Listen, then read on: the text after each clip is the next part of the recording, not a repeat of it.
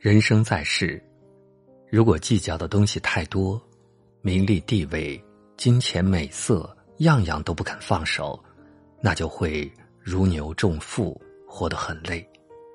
反之，什么都不计较，什么都马马虎虎，什么都可以凑合，那也未免太对不起自己，活得没啥意思。聪明的人，有生活智慧的人，会有所不为，只计较对自己最重要的东西，并且知道什么年龄该计较什么，不该计较什么，有取有舍，收放自如。十岁时。应该不再计较家里给的零花钱多少，不和别人家的孩子比穿名牌服装。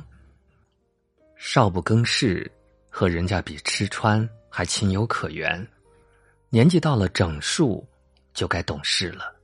前有孔融，后有洪战辉，都是楷模。二十岁的时候，该不再计较自己的家庭出身，不再计较父母的职业。十几岁时会和别的孩子比较家庭出身，比爹娘官大官小，恨不得都投生帝王之家、将相之门，也是人之常情。但如果到了弱冠之年，还弱不禁风，尚无自立之志，出身贫贱的还为家庭自卑，老觉得抬不起头来；出身富贵的还处处依靠父母。在家庭庇护下养尊处优，那就会一辈子都没出息。三十岁时已成家立业，为父为母，有了几年家庭生活的经验，大丈夫该不再计较妻子的容貌，深知贤惠比美貌更重要。会过日子的媳妇儿，比会打扮的媳妇儿更让人待见。老婆该不再计较老公的身高，明白能力比身高更有作用。没有谋生能力的老公，纵然长成丈二金刚，还不如卖炊饼的武大郎。四十岁的时候，该不再计较别人的议论，谁爱说啥就说啥，自己想咋过就咋过。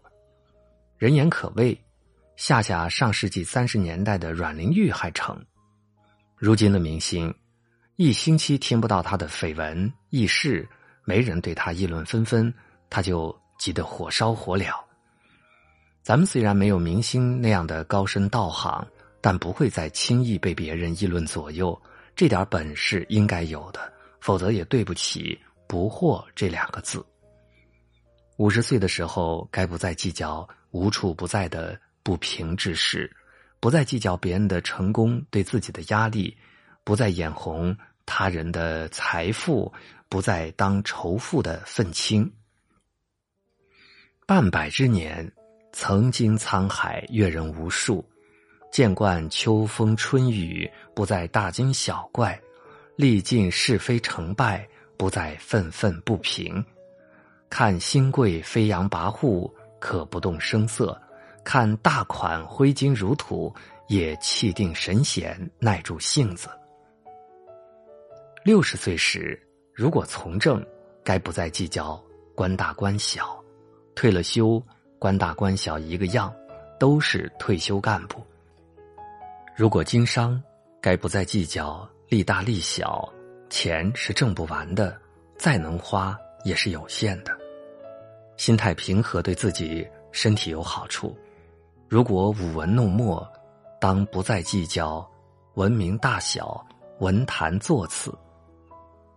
七十岁的时候，人到古稀，该不再计较的东西更多，看待事情更广。年轻时争得你死我活的东西，现在只会淡然一笑；中年时费尽心机、格外计较的东西，如今看来也无关紧要。一生多少事。都付笑谈中。这个岁数的老人，要有三样去追求：健康的身体、和谐的家庭、良好的名声。